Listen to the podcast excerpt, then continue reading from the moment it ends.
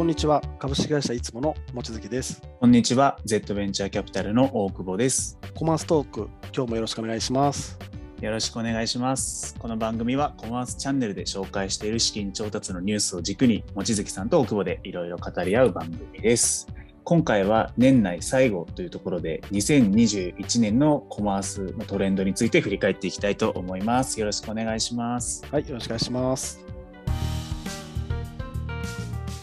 はい、コマースチャンネルで2021年いろんな資金調達のニュース紹介してきたんですが大きく8つトレンドがあったかと思ってまず僕の方で一方的に8つのトレンドを紹介していきます。でその後に望月さんにどのトレンド気になりましたかというところでいろいろ話していければと思っています、えー、8つ1つ目がソーシャルコマース。2つ目がリテールテック。3つ目がバーティカル EC プラットフォーマー。で4つ目が新新しい切り口における EC プラットフォーマー。で、5つ目が次世代型の C2C。で、6つ目が D2C。で、7つ目が B2B の DX。そして最後に B2B の SARS をやっているようなエネーブラーの方々。サプライチェーン全体を DX している B2B プロダクトが続々出てきているというような大きく8つのトレンドがあったかと思っております。でその中で簡単にそれぞれ説明していきたいと思いますが、まあ、ソーシャルコマースでいうと、まあ、ピンドードで有名な共同購入型というようなビジネスモデルが世界中で出てきていて、インドだとディールシェアとかミーション、でブラジルといったそういう新しい新興国でも共同購入型のサービスが出てきていたりします。で、その中でこの共同購入型をアズアサービスとして誰でもどんな EC サイトでも共同購入とかお友達と喋りながら、えー、お買い物できるようなものをアズアサービスで提供している SaaS 企業が出てきたりもしています。で共同購入とは別にライブコマースであったり、インフルエンサーを軸にしたコマースっていうのも出てきています。で、ライブコマースだと有名なところで言うと、ネットワーク、ショップ、ショップス、トークショップライブといったところが、えー、続々に資金調達しておりました。で、インフルエンサーコマースの方で言いますと、Like to Know It、LTK がえ直近ユニコーンになっているなど、インフルエンサーを軸にした、まあ、ソーシャルコマース。インフルエンサーの人が紹介して、その商品を買ったら、その買った何パーセントかがインフルエンサーにバックされる。そんなような、えプラットフォームが続々出てきております。でそれらを支援する B2B のエネーブラーの会社も出てきておりまして具体的にはインフルエンサーがものを作れない場合にものづくりのところだけをサポートするといった会社も現場であったりあとジェラートであったりといった会社が出てきております。でまた物に限らず食品領域飲食店の領域においてもスナックパスといった、まあ、ソーシャルコマースの会社が出てきています。で2つ目リテールでリテールは店舗がまさにコロナ禍によって DX が求められている背景に根ざしたサービスというのが続々出てきています。商品棚分析における、ま、トラックスであったり、ま、無人店舗を実現するためのショッピック、グラ番号であったり、ま、そういったリテール、まあ、店舗がいかにデジタル化していくかっていうところを支援する会社というのが、えー、一気に調達していたかと思います。で続いて3つ目、バーティカル EC。これは本当にあらゆる商材で商材に特化したプラットフォーマーっていうのがまだまだ出てきているなというような印象です。まあ、中古車であったらカーバナ、カバック、カーズであったり、サービスですね、あの修理とか、そういった領域であれば SOS アクセサリー、ホーム X といったただのものを売るだけではなくてサービスを付帯した形で既存のプラットフォームに差別化していくといったマーケットプレイスが出てきております。まあ、それ以外にもまたくさんあるんですが、ここでは一旦割愛します。で4つ目、新しい切り口でのプラットフォーマー。これは具体的にはこのキュレイティッドといったような専門家があなたにおすすめの商品を提案してくれるサービスであったり、あとはニアバイというすごいローカル、もう地元のえー、お店だけしか載ってないみたいな。逆にこのすごいローカルにすることによって、えー、マーケットプレイスとしての差別化を目指す企業であったり。でまたこのコミュニティに根ざすといった新しい切り口もありまして例えばスポーツであればミリオンズっていう会社があったりスニーカーっていうところに特化したソウル整備であったりあとは本に特化したブッククラブといったようなこのクリエイターであったり著者であったりスポーツ選手であったりとファンを結びつけるようなこのコミュニティを切り口にしたプラットフォーマーというのも出てきておりました。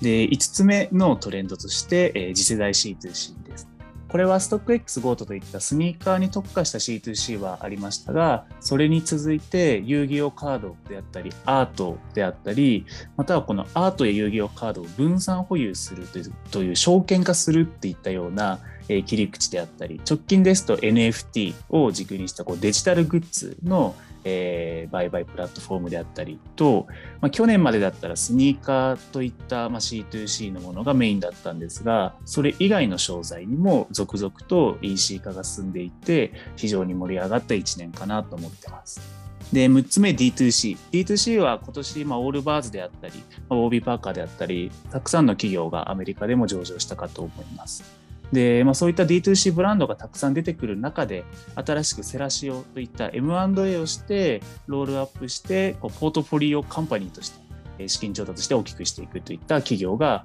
もう世界同時多発的に出てきていたかと思います。でそういったまあセラシオのように MA するところもあれば、まあ、D2C 企業のマーケ部分を担ってお手伝いしてあげてアクセラレートするような企業っていうのもパターンであったりあとパッカブルっていうところが時価総額で1000億円を超えるような会社が生まれてきたりしておりましたで7つ目のトレンド B2B の DX これは本当にたくまあこれもいろんな領域で B2B の仕入れマーケットプレイスであったり、また B2B の、そのなんていうか、その構造自体、流通構造自体を DX するようなプロダクトが出てきておりました。まあ、例えば花であったらコルビーであったり農家であったらファーマービジネスネットワークであったり、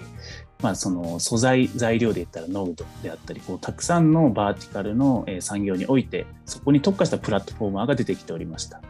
でそういった産業を DX する、えー、プラットフォームを作る支援会社のミラクルっていうところも、えー、ユニコーンになっていたりと、まあ、ミラクルは言ったらマーケットプレイスのショッピファイのようなものなんですがもうに、えー、世界中全体がこう産業ごと DX していくっていうような動きになっていたのかなと思います。で最後8つ目の、え、サプライチェーン全体の DX っていうところこれは本当に製造から仕入れ、物流在庫管理、その後サイト構築して接客して決済して、で最後にマーケや CRM っていうのをやっていくわけですが、まあ、それぞれの領域で、まあ、B2B サービスのような形で EC 業者を支援するようなサービスが、まあ、続々ユニコーンになっていたかなというふうに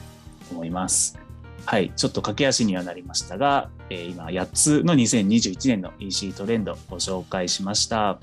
はい、いろいろ今トレンドご紹介しましたが、望月さんの中で特に気になっているものありましたか？そうです。今なんかすごいまずものすごい分かりやすいなと思ってびっくりしたんですけど あの、えーと、一番気になったのはセラシオのモデルですかね。うんうん、なんか D2C こんだけ増えてきててやっていく中でこうなんかこう束ねてバリューアップするっていうのがもう本当世界中もまあ私たちも日本でも始めてますけど、これが新しいビジネスモデルになってるなっていうのと、まあ、注目も高いですよね。資金もめちゃくちゃ集まってますし、っていうのと、やっぱアマゾンの中でやるっていうのが、まあ、セラシオの中心なので、なんかそれプラットフォームに最適化したブランドをどう伸ばすかっていうのが、僕らもめちゃめちゃやってるんで気になりますけど、はい。っていうのがいいなと思ってるのと、あともう一個ちょっと気になったのは、やっぱあれですね、ソーシャルコマースのところ。はい、も気になっててで僕らもやっぱりいろんな e コマースを支援する中でだんだん変わってきてるなと思う。やっぱ SNS がもうマストというか、うん、集客が昔だったらやっぱリスティングとか SEO が多かったんですけどもうほぼ今 SNS でどれだけ送客力があるかみたいな一個の仕様でもあるんででやっぱすごいところってまあソーシャルコマ特にインスタグラムですかねうん、でフォロワーが多くて送客数が多くて本当に売り上げも何億とか何十億とかいってるプレイヤーが本当に出てきてるんでこれもっと増えると思うんですよね。今インスタぐらいだけじゃなくて TikTok とかも来るんで。その辺ですかね。ものすごく気になってるのは。あありがとうございます、はい、なんかセラシオ型世界中たくさんあると思うんですけど、うん何が成功の鍵というか何をするとうまくいくものなんですか？そうですね。やっぱりなんかあれじゃないですかね。そのプラットフォームごとの特性があるんで、うん、なんか欧米のプレイヤーって大体こうパターンが決まってて国内から海外に Amazon.com から Amazon のあのドイツとか UK とかで売るみたいな感じでグロースしてるのが多いんで、はい、まあ、もうグローバル越境前提のパターンが多いですね。はい、うんうんうん、で日本はちょっと特殊でやっぱり日本の商品ってそんなに海外出ていけるのあんまりないんで、うん、日本の中で増やすとするとやっぱりアマゾンにいるプレイヤーが楽天とかその逆とか、はい、いうのが勝ち筋ですし、もともとなんか EC だと多店舗展開するみたいなのがずっとこの、どれぐらいですかね、7、8年前ぐらいから言われてて、伸びてるプレイヤーで多店舗展開せずにやってるところほぼないですもんね。うんうんうん、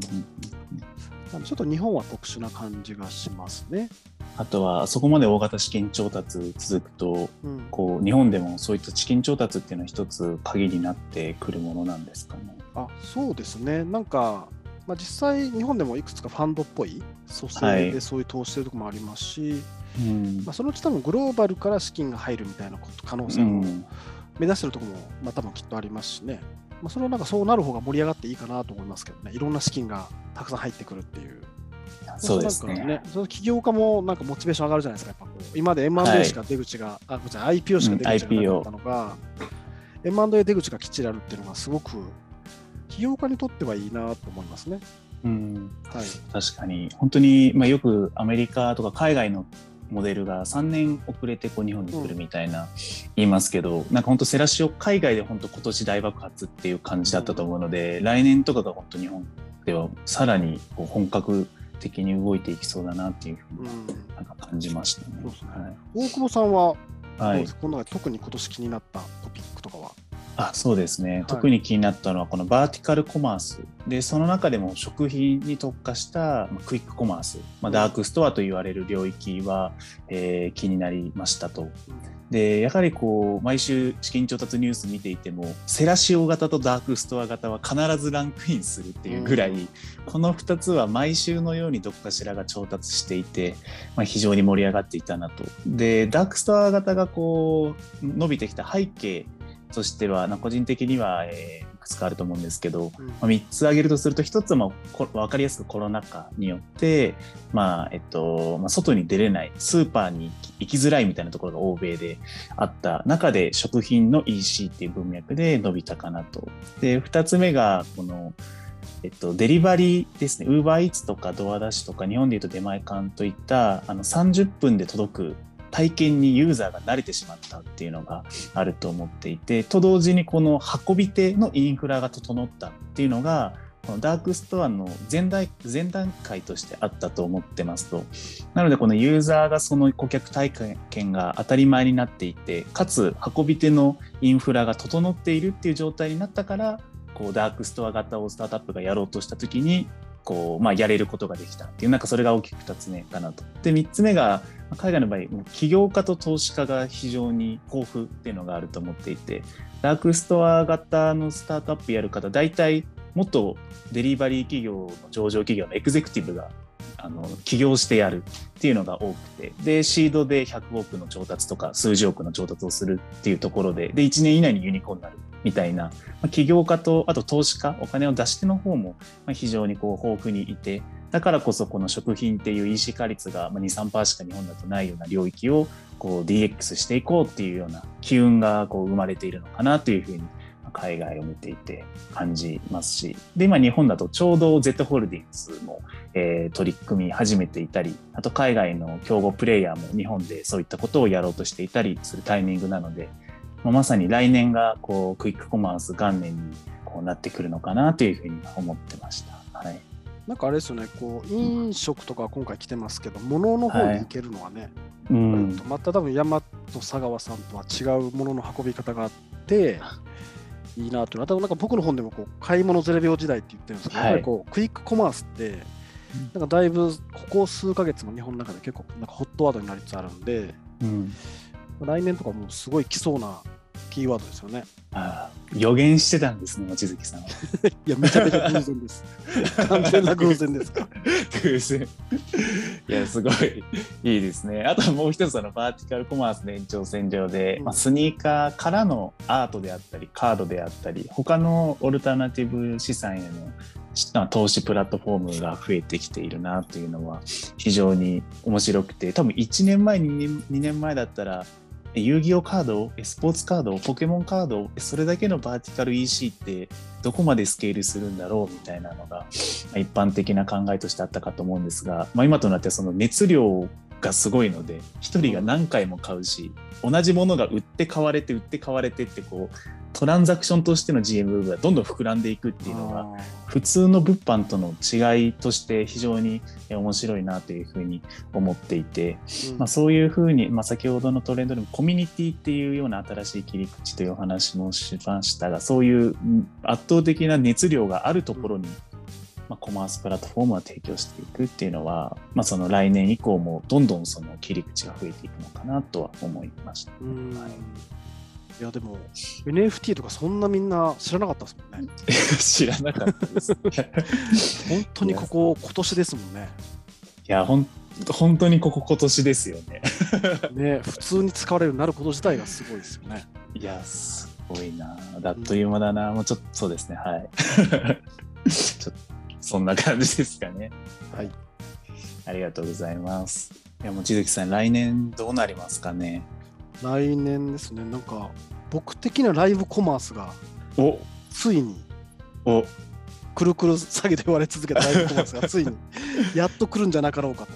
いやついについに来ますか？ついに、まあ、最近もあれですよね。楽天さんまたライブコマースやったりとかあのブラックフライデーでやった結構売れたりもしてたりとか、はい、他のプラットフォームもまた再チャレンジしてますしね。あそうですよね、はい、確かに、まあ、YouTube、TikTok とかもどんどん e コマース機能強化してますしね。ね。で結構なんか、SNS のプレあれもだんだんどうアーカイブよりなんかリアルタイムのライブ配信とかのが、アルゴリズム的にも評価高かったりするんで、はい、文脈的にもライブ配信でコマースみたいな。ショールームとか17ライブとかも非常に伸びているから、うん、そういう意味では日本人との相性はいいはずですもんね、まあ、そのライブみたいな。うん、あとなんか海外にまあ旅行で今行けないとか行きづらかったりするんで、うん、なんか現地の、まあ、ありえるか分かんないですけど韓国のアパレルの市場に、あのスマホとかでライブ配信しながらこれ買いたい人どうぞみたいな、うんうんうん、いうなんか買い物体験って消費者的には全然フィットするんですけどね。私これ面白いですね。なんかバイマのよりライブコマースまで、現地のソーシャルショッパーの方がライブでこう行きながら買うみたいなのはありそうですね。僕の知り合いが対中国に向けて日本の、一時期あの、コロナで子供服が結構余ってる氷があって、それをなんか中国の方向けにライブでそのまま配信して100万ぐらい売ってましたよ、1日で。えー。はい、すごいなと思った、まあ、そういうのも全然越境文脈でもいけますからね。はい、まあ、そうだよな。確かにいろいろな多分切り口がある中で VC 的なので気になるのは、どの切り口がスタートアップが戦えるのかっていうのはやっぱり気になっていて、うん、全体として、まあ、例えば TikTok、Instagram、まあ、楽天、Amazon、Yahoo とかがこう機能としてライブコマース実装してで店舗さんがマーケチャンネルの一つとしてうまくいくっていうのはあると思うんですけど、まあ、その先にじゃあスタートアップがどういう切り口でどう戦っていくのかっていうのはすごく気になるところだったりはしますね。一回ですもね、多分ウームさんみたいなそういうちょっとこう、うん、ライバーを集めて、はい、なんかこう教育したりもで切り口もあるし、まあ、プラットフォームもあるし、はい、あとなんだろうそれをまあ可視化して分析したりする SARS とか、はい、そうですね、ね、あとライバース派遣事業とかね。そうですね。そうそう、いっぱいそう人そうですね。そのウームみたいな事務所型もあるし、そのライブコマース SARS、それをやるための SARS を EC 小売事業に提供するみたいなのもあるし、まあ、ワットノットとかショップショップスとか、ネットワークみたいなライブコマースプラットフォームをやる専門のね。はい、専門のもありますし。あとありますよね、あのそういうライバー向けの、ライブ配信コマース向けの、商品企画開発の裏側に入る会社もあります、ね、うんうん、海外だそうですね。確かに。たびたび僕とも地域さんの会話にも出てくるアンドリーセンが投資した、ね、あそうそう。ああいう支援する側ね、うん、でもどこが本当になんかこれが最後 YouTube と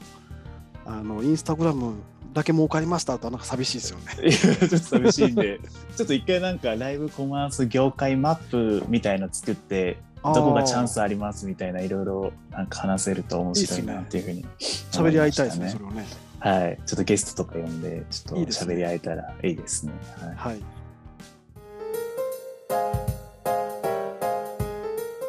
お送りしてきましたコマーストークそろそろお時間です。新しい取り組み今年始めましたが望月さんいかがでしたか？あそうですなんかコマーストーク始めてなんかいろんな人にも声かかるように徐々になってきましたし、はい、なんか来年はもっとこれをなんかいろんな人に知ってもらってあのゲストも呼んでみたいですね。はい、はい、そうですね新しい取り組み、はい、挑戦したいですね。はいでは 本年も誠にありがとうございました。ありがとうございました。はい、では皆さん良いお年を。良いお年を。